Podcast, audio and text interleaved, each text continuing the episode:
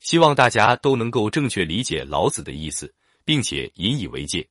若使民常未死而为其者，无德执而杀之，孰敢？这其中“民”与其相联系，指的是安分守己的人；“为其者”指不畏死的邪恶之徒。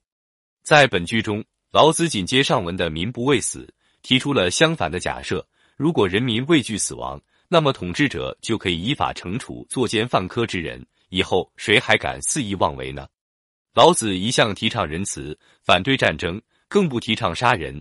但是他在这里主张杀一做百，这看起来有些自相矛盾。实际上，老子主张要杀的是胡作非为、作奸犯科的不法之徒，而不是普通的民众。只有惩罚邪恶之徒，才能使国家安定，人民生活幸福。因此，统治者只有以人民的利益为重。使人民丰衣足食、居有定所，那样人民也就自然会珍惜自己的生命，不会再去冒险和为非作歹了。人民安分守己，天下就会太平，统治者的地位也会稳固下来。圣贤懂得去珍惜生命，从不滥施刑罚，向人民宣传道德法律制度的教化，使其在畏惧死亡的同时明白法律的威严。只有这样，才能使天下大治。常有厮杀者杀。夫代厮杀者杀，是谓代大将浊。夫代大将浊者，希有不伤其手矣。就整句话而言，这是老子针对国家秩序混乱的情况而向统治者提出的忠告。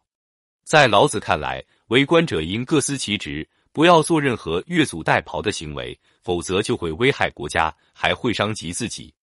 当然，如果您是一位企业管理者或者一个党政机关的负责人。甚至只是一个小团队的头，听完这些话，是不是也能够得到某些启发呢？下面说说王弼在《道德经注》里面的解释，原文如下：诡异乱群，谓之奇也；违逆顺者之所污愤也，不仁者人之所及也。故曰常有厮杀也。意思是说，诡诈是非常特殊的，容易引起社会动乱的人和事，这就叫做奇。违逆规律、违逆潮流的，是顺应规律、顺应潮流的人所厌恶的；不仁慈是人们所嫉恨的。所以常有专门执行死刑的刽子手。苏辙在《老子解》中说：“正凡行众，民无所措手足，则常不畏死，虽以死惧之无益也。民安于政，常乐生畏死，然后执其诡异乱群者而杀之，孰敢不服哉？厮杀者，天也。方士之治。”而有诡异乱群之人自行于其间，则天之所弃也。天之所弃而无杀之，则是天杀之，而非我也。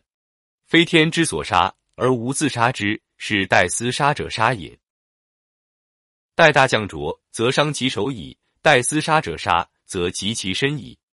意思是说，政令严苛，刑罚繁重，百姓无法生存，所以不怕死。虽然用死来吓唬他们，也收不到效果。百姓处于安定的社会环境中，常常享受生存，畏惧死亡。这样之后，将诡诈、特立独行、引起社会动乱的人抓起来杀掉，还有谁会不服从呢？